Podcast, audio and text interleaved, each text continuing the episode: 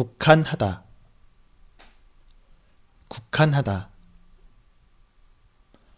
국한하다 반려는 동물에만 국한하지 않는다. 네. 국한하다라는 것은 범위를 일정한 만큼으로 한정한다 라는 그런 의미예요. 비슷한 말로는 제한하다 라는 말이 있지만 이게 이제 분명한 차이가 있으니까 이것을 잘 구분해서 사용해야 돼요. 국한하다 라는 말을 사용할 때에는 그 앞에 보통 범위가 나와요.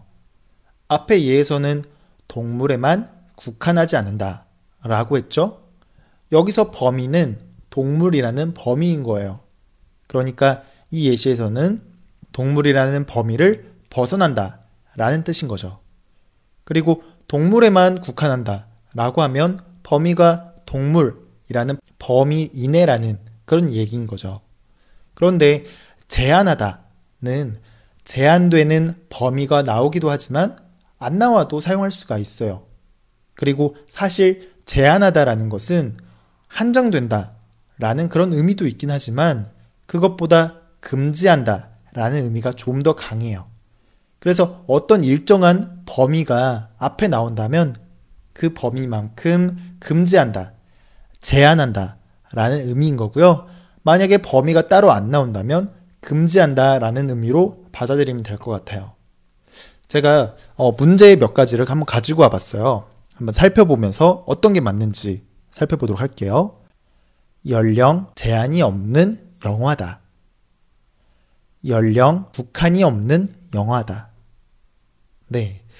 일정한 한도를 정해가지고 그 한도를 넘은 경우에는 뭔가 좀 금지한다라는 의미니까 이거는 국한보다는 제한이 좀 더 어울리는 거예요. 음, 그래서 연령 제한이 없는 영화다. 이게 좀 더 맞는 표현이고요. 연령 국한이 없는 영화다. 이거는 좀 아닌 표현이에요. 잘못된 표현이에요. 자, 마지막 한 번 더 볼게요. 오염 문제는 이제는 도시에만 제한된 것이 아니다. 오염 문제는 이제는 도시에만 국한된 것이 아니다. 네.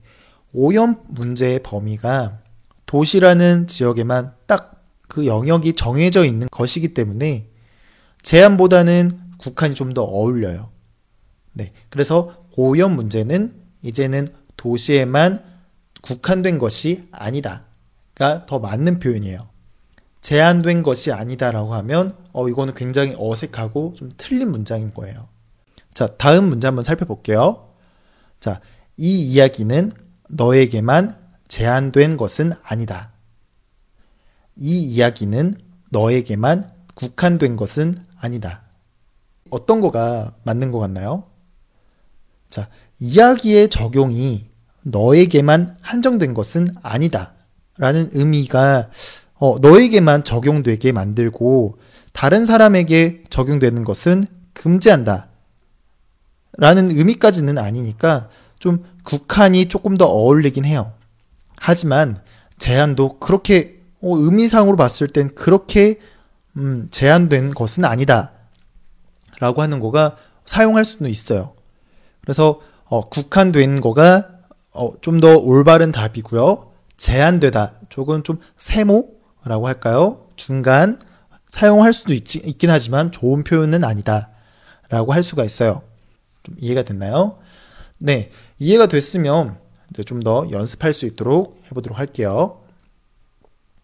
반려는 동물에만 국한하지 않는다.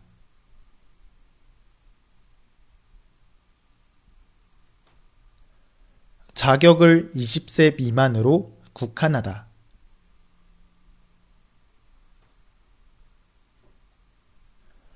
자격을 20세 미만으로 국한하다.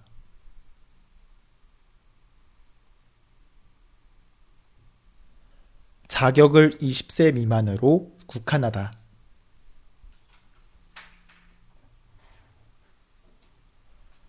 오염 문제는 이제는 도시에만 국한된 것이 아니다.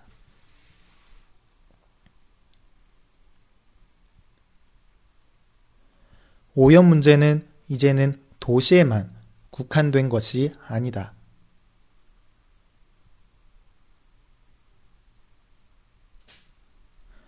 오염 문제는 이제는 도시에만 국한된 것이 아니다.